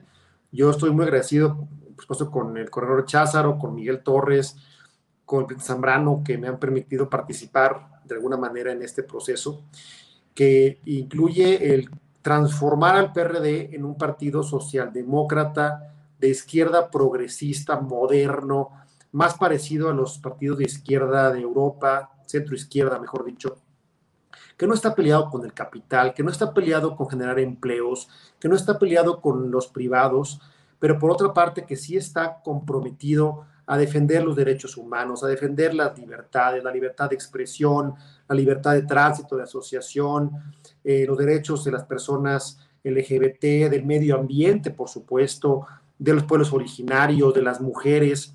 No es casualidad que en la Cámara de Diputados eh, el PRD está presidiendo dos comisiones, la de cambio climático por una parte y por otra la de grupos vulnerables, porque son justamente banderas históricas del partido. Creo que hay, hay un esfuerzo muy interesante, creo que hay PRD para rato, ya lo digo como, como miembro del partido, y también creo que, bueno, en este debate interno, porque en el PRD no hay, no hay una sola voz que marque eh, lo que sigue, somos muchas y muchos los que podemos hablar en libertad, en este debate, pues incluye cualquier, cualquier posibilidad, cualquier propuesta. Yo en lo personal creo que el cambio de nombre eh, no es un asunto que, que, realmente tenga mayor relevancia. Lo que importa es el fondo, no, no lo cosmético, sino realmente el fondo. Y ser, insisto, ese partido eh, moderno, socialdemócrata que México, que México exige, porque hoy por hoy no hay ninguna alternativa de esas características en el abanico político del país. Morena el gobierno de Morena, digo con todas sus letras, no tiene un pelo de izquierda progresista, es un gobierno profundamente conservador. Y el que no le guste, que venga y conmigo y debata, y también con Miguel Torres. Miguel, me escribe Juan Ramón Salas. El litio es otro tema que según investigaciones ya tiene concesiones que no se explotan. Será otro tema abierto para, para, para debatir. De hecho, ya lo dijo el presidente, ¿eh? pero que el monopolio del litio lo va a tener el, lo va a tener el, el gobierno federal, ¿eh? Él. Y ya lo dijo. Sí, sí, sí. Y ya lo dijo, Gane ¿eh? bienestar. Gane bienestar. Maruchan del bienestar. Maruchan del bienestar. Carajo, Carajo, el Facebook del el bienestar. Facebook del bienestar. Ya lo dijo Vero, ¿eh? que con reforma y sin reforma no dará ni una concesión de litio a particular, a privados.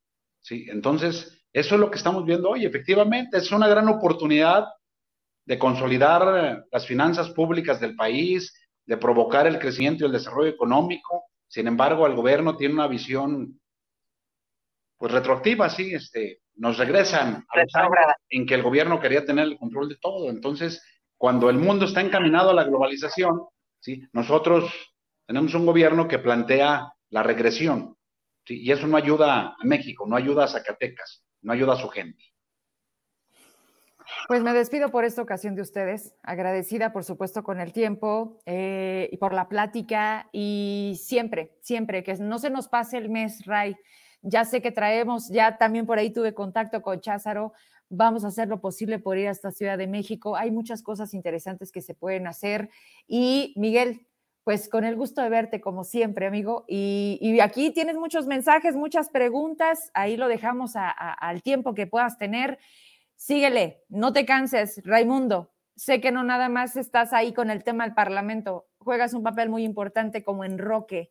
Entonces, son dos líderes zacatecanos que hoy más que nunca tienen esa posibilidad. Yo lo único que les digo es, hágalo, por favor, hágalo y mostremos que sí hay una oposición, que esa oposición tiene un interés que sí se llama Zacatecas y pues a respetar, ¿no? Esa, esa, esa toma de protesta, Miguel que es de verdad servirle al pueblo y si no, como lo he dicho siempre, que lo demandemos, porque el pueblo pone y el pueblo quita. Y hay algo que se llama revocación de mandato, señores. Y también vamos hablando de eso, ¿no? Pero bueno, les mando un beso, un abrazo, nos vemos pronto, Raimundo y Miguel. Gracias, amiga. Oye, muy rápido, nada más antes que terminemos, sí. justamente una primicia hablando de esta revocación de mandato. Bien. Mañana a las 9 de la mañana va por México va a presentar una acción de inconstitucionalidad contra esta reforma eh, y que va ligada con lo comentaba Miguel con el tema del presupuesto, porque es absurdo, es ridículo que este gobierno se quiera gastar 4 mil millones de pesos en un capricho presidencial, una consulta popular que no tiene ni pies ni cabeza, cuando ese dinero, 4 mil millones, 4 mil millones, pudiera sacar a Zacatecas y a Nayarit y a Colima juntos de todos sus problemas. Entonces, ahí la dejo nada más. Y, para concluir, efectivamente, Zacatecas vive varias crisis simultáneas, una financiera, una de seguridad, otra de gobernabilidad. Ojalá que mis amigas y amigos que se la jugaron con el gobierno de David Monreal y que están esperando la llamada hace un mes, que se las prometieron, pues ojalá que le llamen pronto. Y si no les llaman, como lo hizo mi amigo Enrique Laviada, pues que llamen de este lado la puerta en Va por México está muy abierta. Buenas noches y muchas gracias, tía la Victoria. Gracias, Ray. Miguel. Miguel. Gracias, Berito. Muchas gracias por la invitación. De verdad, este, un gusto coincidir aquí con Ray también. Pero doblemente agradecido por la oportunidad que me das, Vero, de informar a las zacatecanas y a los zacatecanos del trabajo que estamos realizando desde el Congreso. Mm, te tomo la palabra, Vero, este, lo adelanto. Para el siguiente fin de semana voy a convocar a unos foros en Zacatecas para que quien guste participar en los temas que yo pueda presentar acá en la Comisión de Presupuesto. Haremos esos foros allá en Zacatecas, ya estaremos dando a conocer el lugar para que quien, quien nos tome la palabra y quiera hacernos una propuesta sin que tengan la necesidad de venir acá hasta la Ciudad de México, con mucho gusto allá le estaremos atendiendo. Gracias, Berito, de verdad. Un abrazo, Ray. Sí, un abrazo, Berito. Y un saludo muy afectuoso a todo el auditorio. Muchos zacatecanos queremos aportar, muchos zacatecanos queremos trabajar de la mano. Me están diciendo, imagínate qué pasaría con esos 4 mil millones de pesos en tratamientos oncológicos, por decir algo. En fin, gracias, Miguel, Raimundo, buenas noches, hasta pronto. Y vámonos rapidísimo porque sí se conectó, al final sí lo logró, ¿verdad? Está conmigo el diputado José Luis Figueroa Rangel. Véngase conmigo, diputado. ¿Cómo está? Buenas noches. Hola, buenas noches. ¿Cómo estás, Vero? Una disculpa. Eh, bueno, no fuimos a la tercera, a la segunda se pudo, eh, pero aquí estamos eh, saludando a todo tu auditorio. Estoy muy atento de la entrevista que acabas de terminar con Raimundo Moreno y con Miguel Torres. Y bueno, muy interesante. Tengo mi propio punto de vista. por supuesto que las mismas preocupaciones, lo que está sucediendo, pues no nos gusta a nadie. Quisiésemos que eh, estar en un país con mejores condiciones, pero bueno, eh, estamos pasando de, una, de un periodo neoliberal a, un periodo popular, a un periodo socialdemócrata, y bueno, todo cambio es difícil y, es interesante que se analice el, el, antes, donde eh, se generó el hartazgo social, precisamente por la práctica de corrupción, eh, por el desorden, el pacto por México fue la gota que derramó el vaso. Y, bueno, eh, hoy es otra etapa en la historia de nuestro país y, es, el, es, el, mismo país que tiene las complicaciones que, que, dejó esa etapa neoliberal y hoy no nos hemos podido sacudir todavía de, ese, de esa influencia neoliberal, de ese modelo, pero yo creo que eh, todos deseamos estar en un país más democrático, más justo, eh, donde el ciudadano cada vez tenga más eh, influencia en las decisiones del gobierno. Diputado, yo veo a un gobierno más neoliberal que qué cosa. La corrupción no se ha terminado. Hoy se habla de más eh, honradez, pero estamos más mal. Hoy los programas se han hecho a consideración de algunos y tampoco se han respetado. Sé que vas en alianza o coalición con Morena, sé que tu partido es el partido del PT, pero también sé que eres un hombre inteligente que cuando es necesario opinar distinto, lo has hecho. Tengo dos temas particularmente en esta ocasión contigo, porque debo decirte que apenas es el principio de tu periodo parlamentario. Tres años que sin duda se van a ir como agua, así como se te fue la presidencia municipal allá en Loreto, que Loreto también tiene sus particularidades. Hablemos primero de la educación. He tenido aquí, has visto tú y también tu gente, agradezco sus comentarios porque están presentes, me dicen, pero el diputado Figueroa ya hizo un acercamiento con ellos, con algunos de los líderes, no está buscando soluciones a corto plazo porque el tema educativo no es a corto plazo, el problema es muy grande y de eso quiero que me empieces a platicar. ¿Con quiénes te has reunido? ¿Cuál es tu propuesta? ¿Hacia dónde van tus planes en ese sentido de educación en Zacatecas? Claro que sí. Eh, bueno, me he estado, eh, primero, no he perdido mi relación con el movimiento magisterial, con el MDMZ, con la CENTE. Eh, he seguido este, teniendo relación muy respetuosa hasta donde se me permita y sé claramente que eh, lo que debió de haberse hecho no se ha hecho. Y hay también una omisión en este tema de la educación eh, con las reformas que vivimos y que la neoliberal de Peña Nieto, que fue una contrarreforma, la que se comprometió Andrés Manuel López Obrador y la hizo, pero de manera muy superficial, las dos determinaban que, que, se celebraran congresos de educación para evaluar, para el tema de evaluación. Y hay omisión.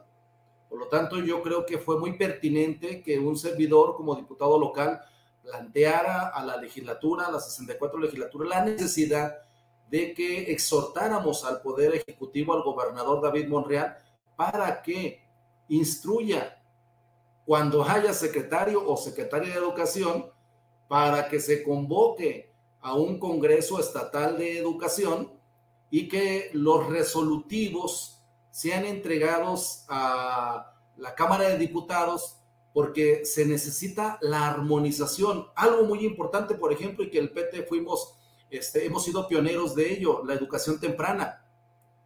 Eh, se incorporó al artículo tercero constitucional eh, eh, en la obligatoriedad que la educación temprana en México tiene ese carácter y somos el primero en Latinoamérica en, en, que esté constitucionalizado, pero no se ha armonizado en Zacatecas, por lo tanto, pues no hay una dirección estatal de educación inicial, no hay presupuesto asignado y los CENDIS y las modalidades pues siguen siendo guarderías, siguen siendo instancias infantiles, este, y... Eh, Muchas de narro.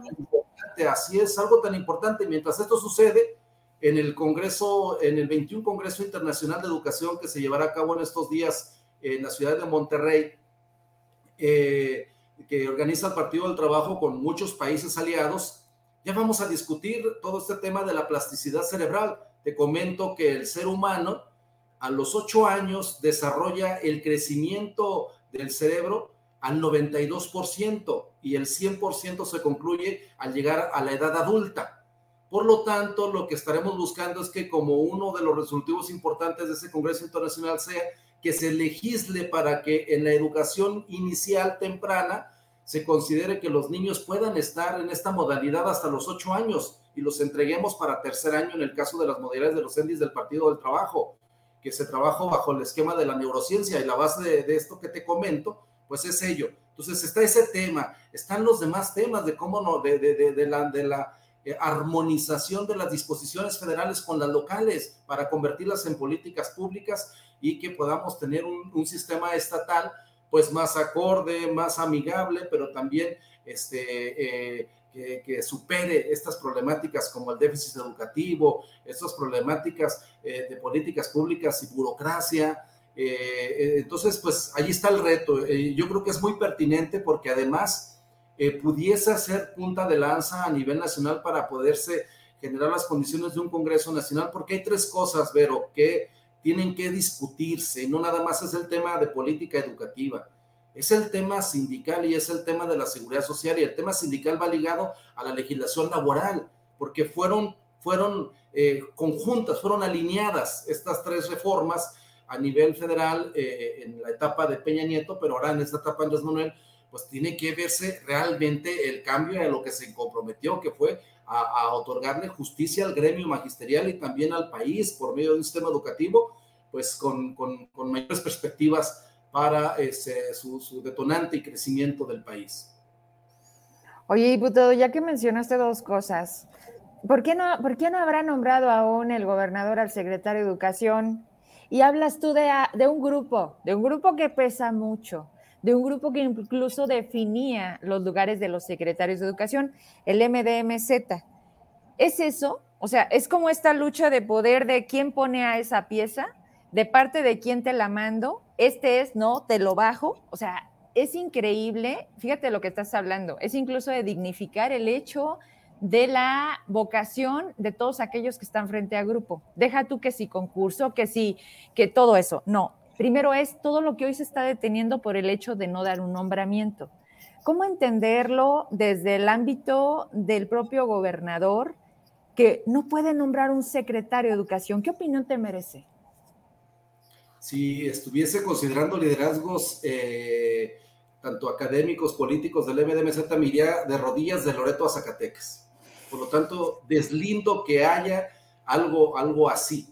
En el periodo de Ricardo Monreal sí sucedió algo así, porque ¿Ah, públicamente lo reconoció Ricardo Monreal que ganaba la gobernatura de los maestros en lucha, de los maestros democráticos de Zacatecas. Sí. Hoy no fue así. Y creo que eh, están en una idea muy absurda, muy equivocada, es decir, el ahorro. El ahorro a costa de la omisión, el ahorro a costa de la falta de determinación. Yo ayer recibí llamadas de distintas áreas de la Secretaría de Educación que me decían, diputado, por favor, usted que se sube a tribuna y menciona las cosas tal como son, ayúdenos a que desde allí se genere una reflexión y una valoración técnico-jurídica que tiene que ver con que si no hay un titular o encargados de, de, de áreas de la Secretaría de Educación o titular, la Secretaría de Educación Pública va a recoger recursos públicos no ejercidos y además sancionará para el siguiente año fiscal, porque no se podrán llevar a cabo esos programas porque no hay lugar, no hay interés. Y entonces yo ya hablé con el coordinador general jurídico, hablé con eh, este, la Secretaría General de Gobierno para decirles, oigan, pues prenda, hay una alerta, atiéndanla, atiéndanla porque tiene que ver con lo que precisamente requiere Zacatecas, que son recursos y los dejamos ir, qué absurdo. Entonces, pues está ocurriendo esto, eh, pero yo creo que lo que planteamos de ir a un Congreso Estatal de Educación, pues tiene que ver con ir a eso, a, a, al, al, al, plazo inmediato, al corto plazo y a largo plazo, donde qué, qué tipo de educación queremos para Zacatecas. Ese es el fondo.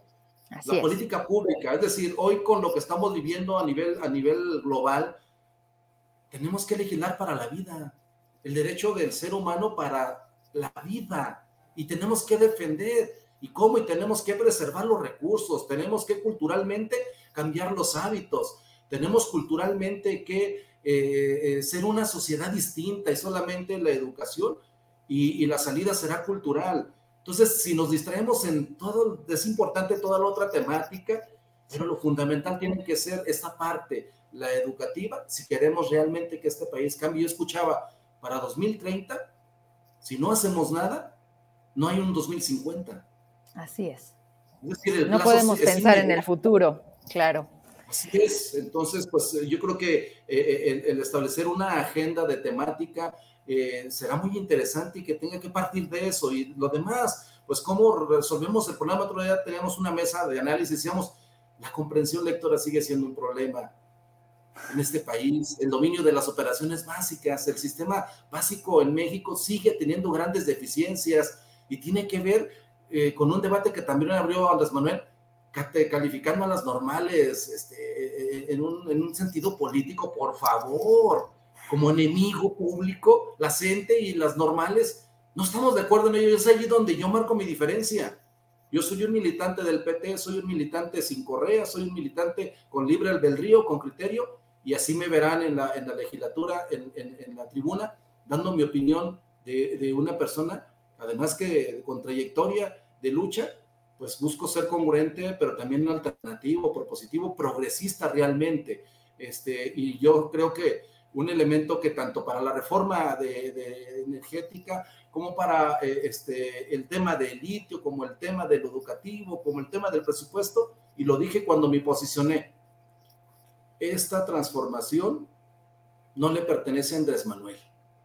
Esta cuarta transformación le pertenece al pueblo de México, pero los cambios solamente se van a propiciar, como tú lo decías hace rato con Miguel, participando, involucrándote, opinando, generando la sinergia de organización.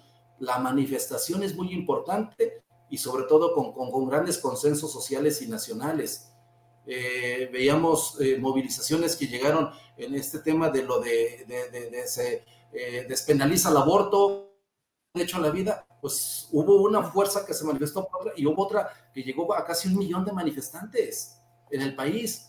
Entonces, las masas sí se están moviendo en esta cuarta transformación y unas son de alerta, presidente, y otras son de adelante, presidente, eh, tienes mucho que hacer en el tema de la seguridad, tienes mucho que hacer en materia de batir la corrupción, tienes mucha, mucho que hacer en, la, en darnos gobernabilidad y paz social. Hablas tú de una autonomía, diputado, hablas de un libre albedrío, hablas de que a ti no te mandan. Entonces, ¿qué pasa ayer en esta sesión en donde se habla también de una intromisión de una funcionaria federal que pareciera que son sus indicaciones las que deberán de prevalecer en el Congreso del Grupo de Morena. Y ahí vas tú. ¿Qué pasó ayer? ¿Por qué no se respetaron los acuerdos? ¿A ti te llegó el mensajito también de alíñate o tú los mandaste a volar? Cuéntame. No, ahora sí que quedé en medio de los fuegos. ¿Qué dijiste? ¿Cómo, ¿Cómo se dice en el Congreso cuando ni a favor ni en contra? Te abstuviste, te abstuviste. Mira lo que listo. Estuve atento, estuve atento eh, porque yo ya lo había advertido. El día de mañana les voy a decir, se los dije. ¿Ya para qué? Cuando estaban conformando los, los, las dos, los, los, órganos de gobierno. Me sorprendió cuando me dicen eh, eh, este, el, el, bloque, el bloque opositor va a tener presupuesto. ¿Cómo? Por favor. Y de ahí nace el error. Y entonces hoy se corrige la plana. Lo que está haciendo es corregir la plana. Pero luego hubo el cruce de, de, de, ahora sí que dos mandatarios, una mandataria y un mandatario que no se ponen de acuerdo, una intromisión de Vero Díaz que no le corresponde y que desafortunadamente la Secretaría General de Gobierno se prestó a eso y una contraindicación del gobernador que dice no, quédense las cosas como están, abran el debate, no se puede avanzar, pónganse de acuerdo, retrocedan, tenemos que discutir el que se queda la CRIP y la PPF en el estado que guardan pero todas las demás condiciones vuelvan al debate, al análisis y abre, abre la voluntad de, dialogar, de participar y de, y de incluir eh, este, el interés de todos los diputados y diputadas para este, la presidencia de las 30 comisiones y la participación en, en, las demás como secretarios. Entonces, se está dando un fenómeno de apertura, a mí me parece correcto, pero es por un error. Y yo les voy a decir, se los dije, yo por eso, ni en la rueda de prensa, ni, eh, ni recibiendo mensajes ni llamadas de alineamiento. No, yo allí, como un, eh, eh, un factor de análisis, que daba mi opinión. Revocación de mandato, una iniciativa por demás interesante, la leí, iniciativa con proyecto de decreto por el que se adiciona una fracción al artículo 14 de la Constitución Política del Estado Libre y Soberano de Zacatecas. Qué bonito se escucha, ¿verdad? Un Estado libre y soberano. Platícanos de esto, ¿en qué consiste? ¿Qué amplías? Háblanos, háblanos, diputado. Sí, mira, eh, eh, de entrada, ¿qué la, es revocación de mandato? Vamos explicándole a la gente, ¿no? ¿Qué significa este término? Sí, así es. Eh, acabamos de salir de un proceso donde hubo un mandato electoral, es decir, elegimos por norma electoral a nuestro gobernante, a un, este, votamos por un congreso, tanto local como federal, y también este, eh, los 58 ayuntamientos. Entonces, eh, el tema de revocación de mandato, desafortunadamente, pero también es una omisión que cometió la anterior legislatura. El 20 eh, de diciembre del año 2019, se legisló a nivel federal este tema y se otorgaron 18 meses para que se hiciera lo propio en los estados.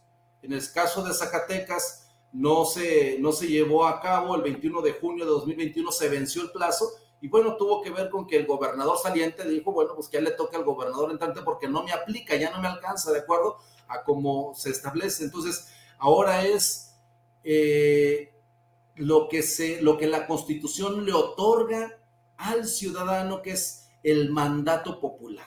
La revocación de, mandato es eso. Ahora someterte al mandato popular. El pueblo quita, el pueblo elige, el pueblo quita. Entonces es ese, es ese binomio de, facultad que tiene el ciudadano, el ciudadano con, con, ese poder para elegir y también con ese poder para quitar. Entonces la revocación de mandato es eso, ¿Cómo se, se, se implementa? Eh, pues eh, en el caso de, de, llevar a cabo la legislación eh, en nuestro estado con esta adición de la fracción 7, es decir, ya existe en el artículo 14, pero no es preciso. Por lo tanto, queda con ambigüedad y al no estar armonizado con las disposiciones federales, entonces sigue en esa ambigüedad y no se, se, se, establece el cómo se podría llevar a cabo. Y en este caso, se que sería el tercer año de mandato de, de, del gobernador en turno, es decir, a la mitad de su, de su sexenio, y este, se tendrían que solicitar, sería a petición del 10% de los ciudadanos organizados por medio de firma, de levantamiento de firma, de la lista nominal. Logrando esto, entonces eh, da lugar para que este, se instruya al Instituto Electoral del Estado de Zacatecas el llevar a cabo este instrumento para revocarlo, es decir, quitarlo, cuestionarlo, a partir de evaluarlo, analizar el desempeño. Entonces, este, en ese sentido, es que estamos, estamos planteando el adicionar esta, esta, esta fracción que al estar aquí, este, la, la, adición a la, a la, fracción 7, pues eh, establece participar en los procesos de revocación del mandato del titular del Poder Ejecutivo local que se llevará a cabo conforme a lo siguiente. Ya se establece el procedimiento de cómo llevarse a cabo. Entonces tiene que ver con esto, eh, este, Vero, con algo que me dijo la diputada Roxana. El gobernador ya está dentro de su agenda legislativa, lo presentaremos pronto, este, eh, la fracción de Morena, y, el, gobernador tiene una vocación democrática, incluyente, participativa. Bueno, eh, hasta ahorita no se ha visto, decían ustedes de las llamadas de hace un mes, ¿verdad?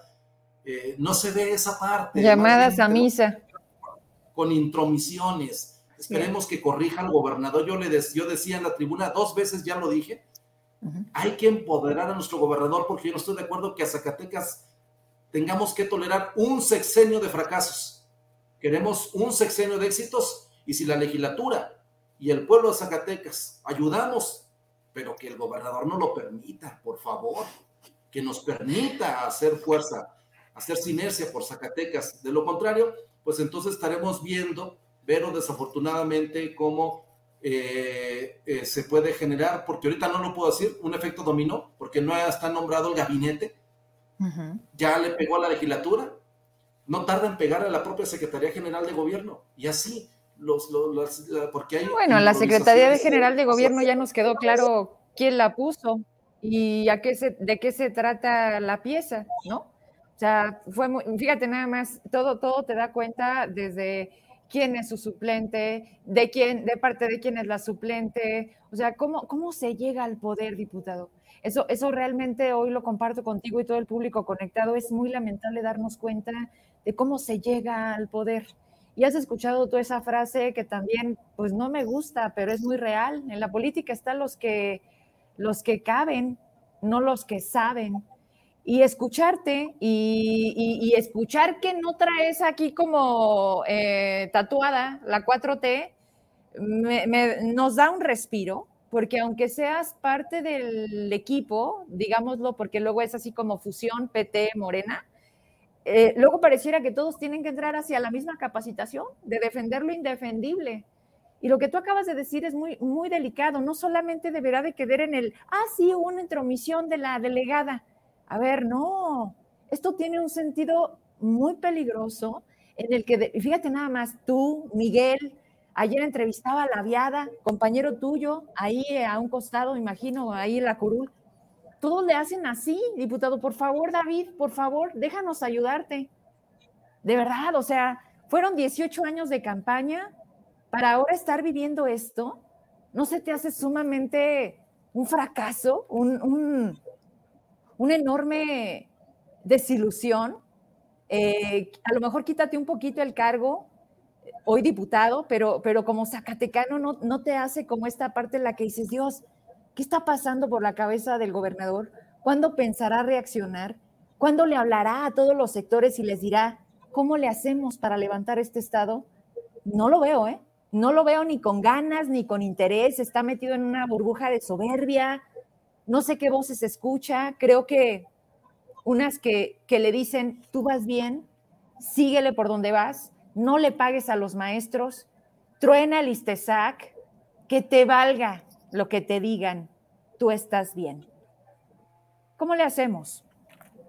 Sí, por ejemplo, hoy escuchaba algo lamentable de una opinión del presidente de Zacatecas, Jorge Miranda, el secretario de, de finanzas, y, bueno, también actor intelectual de varias cosas que eh, son parte de esta situación que vive Zacatecas, eh, el no haber podido resolver el tema de la nómina eh, educativa, el, el, haber fracasado con el tema también del impuesto ecológico, que yo lo respaldé, pero les faltó luchar, les faltó lucha. Y, y darme cuenta, imagínate, Vero, que eh, al estar llevando a cabo negociaciones con, con, las empresas que prestaron, presentaron voluntad para poder fijar montos del impuesto ecológico y que la Secretaría de Hacienda en el mismo monto que estaba recaudando Zacatecas, el mismo monto que le estaba reduciendo de participaciones. Sí. Es decir, eh, mmm, no se está viendo por, por, por, por, los ciudadanos, por un pueblo. Zacatecas es México y Zacatecas en la historia ha hecho que este México sea el México que hoy está de pie en el proceso revolucionario. Entonces debe de haber respeto, no por la población, por lo que representamos Zacatecas políticamente e históricamente. Pero bueno, es allí donde, donde nosotros decimos es donde, eh, mira, eh, pero yo en este periodo que eh, es en cuanto llegue lo que le tocó a Zacatecas, no te imaginas el hervidero que vamos a tener de movilización en Zacatecas y las que se van a estar dando en, el país, que son reclamos legítimos de un, de, de un país que, que, que, necesita atención, que necesita soluciones, que necesita eh, tener respaldos para competir, para progresar, para prosperar. Entonces, eh, pues bueno, esperemos que estas intromisiones no vuelvan a suceder, aunque no creo que sean garantía, pero sí se tienen que sancionar y se tienen que señalar. Y tenemos que exigir que fuera las intromisiones y que eh, los poderes nos respetemos en el término de autonomía y soberanía. Entonces, eh, pues yo seguiré con esta agenda, eh, planteando eh, un Zacatecas democrático, un Zacatecas participativo, un Zacatecas empoderado y organizado, un Zacatecas movilizado. Y, y aquí el problema, Vero, es de fondo. Y yo se lo señalaba en mi posicionamiento. A ver, Vicente Lombardo Toledano tuvo la visión de plantear que en México habría una cuarta transformación y estableció las características con la intervención de las masas movilizadas y organizadas, pero en términos pacíficos. Y entonces la fracción de Morena cree que la 4T es, un, un simbolismo que representa Andrés Manuel López Obrador y la 4T lo único que está haciendo es equivocar el rumbo histórico de México. Yo se lo he señalado a los diputados de las demás fracciones. Por favor, no cuestiones el derecho que tienes tú, como ciudadano mexicano, como ciudadano zacatecano, a que este país cambie, que en esta cuarta transformación inevitable, ya estamos en ese proceso de cambio de este país. Y entonces es el derecho de todos y no te limites a, a, no reconocer que es parte también tuya. Pero tú como comunicadora, este, con el criterio que tienes, con la audiencia que te sigue, que cree en ti, la influencia eh, que se tiene, pues tiene que ver con eso, con cómo vamos al derecho de un país eh, soberano, independiente, democrático, justo, con gobernantes eh, honestos. Y por eso la revocación de mandato es el que no cumpla con estas disposiciones, estas características. Entonces, por favor, por favor, al, a la mitad de su mandato, como lo establece ahorita la ley, quisiéramos que antes alguien decía, si ahorita ya estuviera la revocación de mandato, ¿qué pasa? Oye, nada más, no, pues yo creo que sí andan cambiando las cosas, aunque quién sabe, ¿eh? Luego también nos damos cada, cada sorprendida en donde dices, bueno, ¿qué no se suponía que estábamos hartos? ¿Qué no se suponía que no íbamos a permitir una vez más? ¿Qué no se suponía que ya había despertado el tigre? Y nos damos cuenta que la gente luego sigue mucha agachada y callada. Pero este México está cambiando, sin duda, Zacatecas también. Y yo solamente te digo esto, me dijiste que el 10% de la población deberá de hacer valer esa consulta en del revocación de mandato. Si Zacatecas tiene una población de 1.600.000, ¿estamos hablando de 160 mil firmas? No, las de la lista nominal. Ok, a ver. Sí, de la lista nominal. Y acabamos de pasar de una, de una primera experiencia de consulta, la ¿Sí? que impulsó este, este joven maestro de Ayotzinapa con su esposa desplazada y que eh, respaldó el presidente ante la Suprema Corte. Bueno, ya vivimos todo ese proceso. Esas son las mismas características. Ahí están ya las características, porque estamos armonizando la disposición federal con la local. Entonces tendrá que ser el 10% de la lista nominal que está en, en el Instituto Electoral del Estado de Zacatecas y al llevarse a cabo tendrá que ser de manera contundente con la participación de por lo menos el 40% de la lista nominal para que tenga validez esa revocación y en, y, en, consecuencia se instrumente y se le notifique al, al, Ejecutivo, ¿sabes qué? El pueblo determinó que ya no te quedas, que te retires. Entonces tienes tanto plazo para poder eh, este, retirarte del cargo. ¿Se llama de nueva cuenta elecciones? Sí, así es, es, es, es, es ir a una elección de voto secreto, de voto nominal, entonces se convoca, se convoca. Eh, te decía que ya llevamos ese proceso, eh, viene otro proceso similar en el 2022, el próximo año, con la revocación del mandato que el propio Andrés Manuel López Obrador ha planteado, y este, para nosotros sería entonces al tercer año de mandato, estamos hablando del, del 21, 22, del 23. Ok bueno, del mandato. Bien. Diputado, pues gracias, gracias por esta primera oportunidad. Hasta que nos dejamos, nos había fallado por ahí la tecnología, pero, pero nos, nos va a hacer falta más, más temas por platicar. Yo te agradezco por ahora que te hayas esperado al final, pero finalmente logrado el, el tenerte hoy en el programa. Vamos avanzando, vamos dándole seguimiento a todo el trabajo que estés haciendo, cuando subas a tribuna, cuando, cuando pase de los exhortos. Vamos explicándole a la gente el lenguaje, hasta dónde, qué sucede, hasta dónde se quedan en la congeladora, qué más da que te subas a hablar si eso no trasciende. Vamos entendiéndolo porque en función de eso también esta sociedad va a participar diferente. Y sabes qué, vamos a tener otro resultado.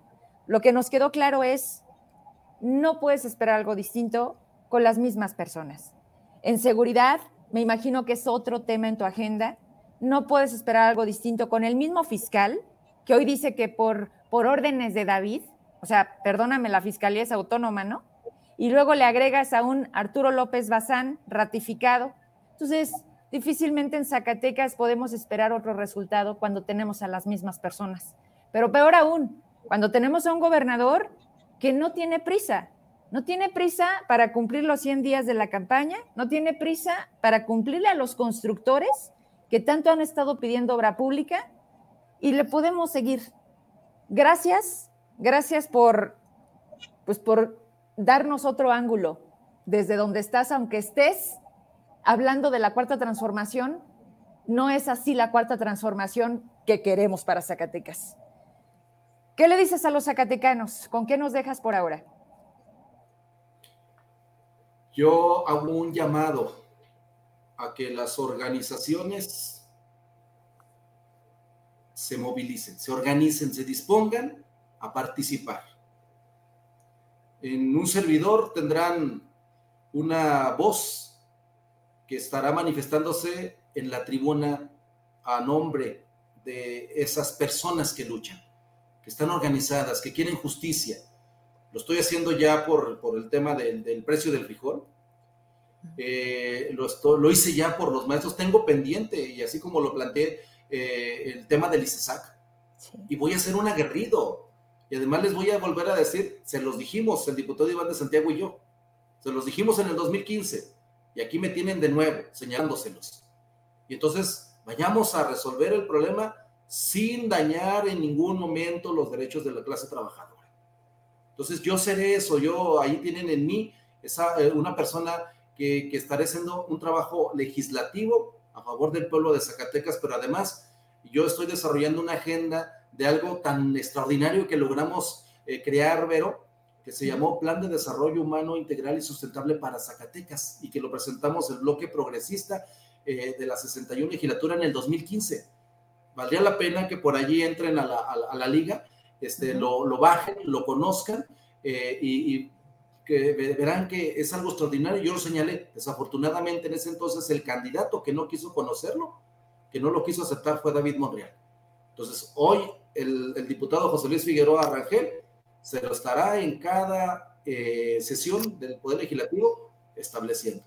Se los estaré, se los estaré señalando en qué consistía para que se dé cuenta del grave error que cometió de haber de hecho a un lado el trabajo extraordinario de académicos de la UAS, de, alguien como Rodolfo García Zamora y un conjunto de doctorados de la Secretaría de la, de UAS, diputados, académicos, independientes o de, de organizaciones, un documento extraordinario. Entonces yo creo que está en la coyuntura histórica el momento propicio para poder ir desarrollando este tipo de políticas, pero se requiere la voluntad del gobernador. Por eso es cuando yo digo, gobernador, permítete que te empoderemos, pero en esta agenda, en esta agenda por Zacatecas, en esta agenda seria, en esta agenda de respeto de poderes, de colaboración, sí, pero no de sometimiento. Y entonces eh, en mí está esa persona que va a luchar. Ibero llegó a la legislatura otra vez peleando, peleando en el tribunal, en esta vez se fue hasta lo federal y llegó impugnado como la vez pasada,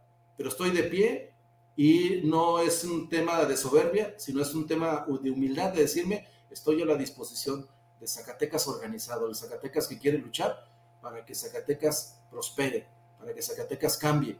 Y esto de la 4T yo sí hago una diferencia. En Corcheto, la 4T de Morena, abro la, 4 transforma, la cuarta transformación a la que tenemos derecho todos los ciudadanos y ciudadanas de Zacatecas. Pendientes estamos, aquí seguiremos y atentos a su trabajo, diputado. Gracias. Lo dejo descansar por ahora. Mañana tienen, mañana retoman lo pendiente. Mañana estarían haciendo sí. la, la, sesión que se tronó el martes. Mañana. Sí, y te voy a echar un WhatsApp donde digo voy a estar en la Comisión de Asuntos Electorales y revocación de mandato para adelante. Hecho, hecho. Gracias. Buenas noches. Gracias, buenas noches. Hasta pronto, diputado. Pues gracias a todos ustedes por mantenerse. Prácticamente este programa ya no tiene orden de horario, pero lo amerita.